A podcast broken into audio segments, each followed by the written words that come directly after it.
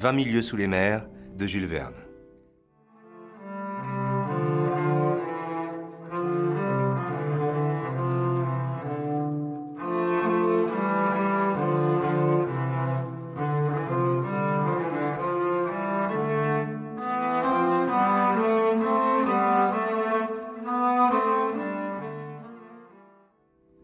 20 000 lieues sous les mers est un roman d'aventure de Jules Verne, paru en 1869. L'apparition d'une bête monstrueuse en 1866 dans plusieurs mers du globe défraie la chronique. L'animal est responsable de plusieurs naufrages, brisant le bois et l'acier des navires avec une force colossale. Pierre Aronnax, professeur au Muséum national d'histoire naturelle, participe à une expédition qui vise à découvrir ce monstre marin. Après des mois de navigation, la confrontation avec le monstre a enfin lieu, et leur navire est endommagé. Ils parvinrent à se réfugier sur le dos du monstre.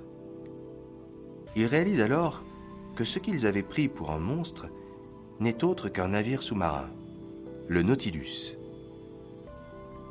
Les trois naufragés sont faits prisonniers et se retrouvent à bord du Nautilus.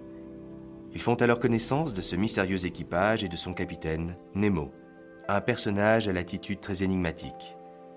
Ils découvrent très vite que le capitaine Nemo, qui a conçu les plans du Nautilus, goûte très peu la fréquentation des humains ils se refusent à leur rendre la liberté.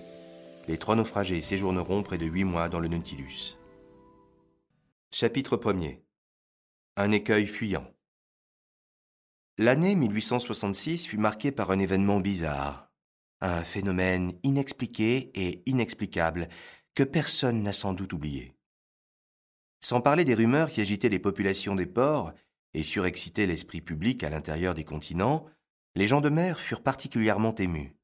Les négociants, armateurs, capitaines de navires, skippers et masters de l'Europe et de l'Amérique, officiers des marines militaires de tout pays, et après eux, les gouvernements des divers États des deux continents se préoccupèrent de ce fait au plus haut point. En effet, depuis quelque temps, plusieurs navires s'étaient rencontrés sur mer avec une chose énorme. Un objet long, fusiforme, parfois phosphorescent, infiniment plus vaste et plus rapide qu'une baleine. Les faits relatifs à cette apparition, consignés aux divers livres de bord, s'accordaient assez exactement sur la structure de l'objet ou de l'être en question, la vitesse inouïe de ses mouvements, la puissance surprenante de sa locomotion, la vie particulière dont il semblait doué. Si c'était un cétacé, il surpassait en volume tous ceux que la science avait classés jusqu'alors.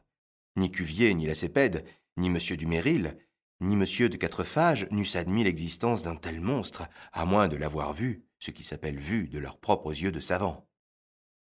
Apprendre la moyenne des observations faites à diverses reprises, en rejetant les évaluations timides qui assignaient à cet objet une longueur de deux cents pieds, et en repoussant les opinions exagérées qui le disaient large d'un mille et long de trois, on pouvait affirmer cependant que cet être phénoménal dépassait de beaucoup toutes les dimensions admises jusqu'à ce jour par les ichthyologistes, s'il existait toutefois.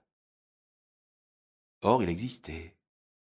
Le fait en lui-même n'était plus niable, et avec ce penchant qui pousse au merveilleux la cervelle humaine, on comprendra l'émotion produite dans le monde entier par cette surnaturelle apparition.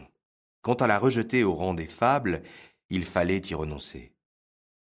En effet, le 20 juillet 1866, le steamer Governor Higginson de Calcutta and Burnack Steam Navigation Company avait rencontré cette masse mouvante à cinq milles dans l'est des côtes de l'Australie.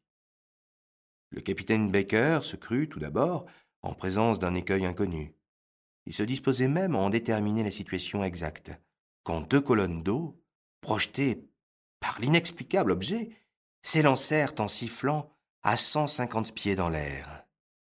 Donc, à moins que cet écueil ne fût soumis aux expansions intermittentes d'un geyser, le gouverneur Higginson avait affaire bel et bien à quelques mammifères aquatiques, inconnus jusque-là, qui rejetaient de ces évents des colonnes d'eau mélangées d'air et de vapeur.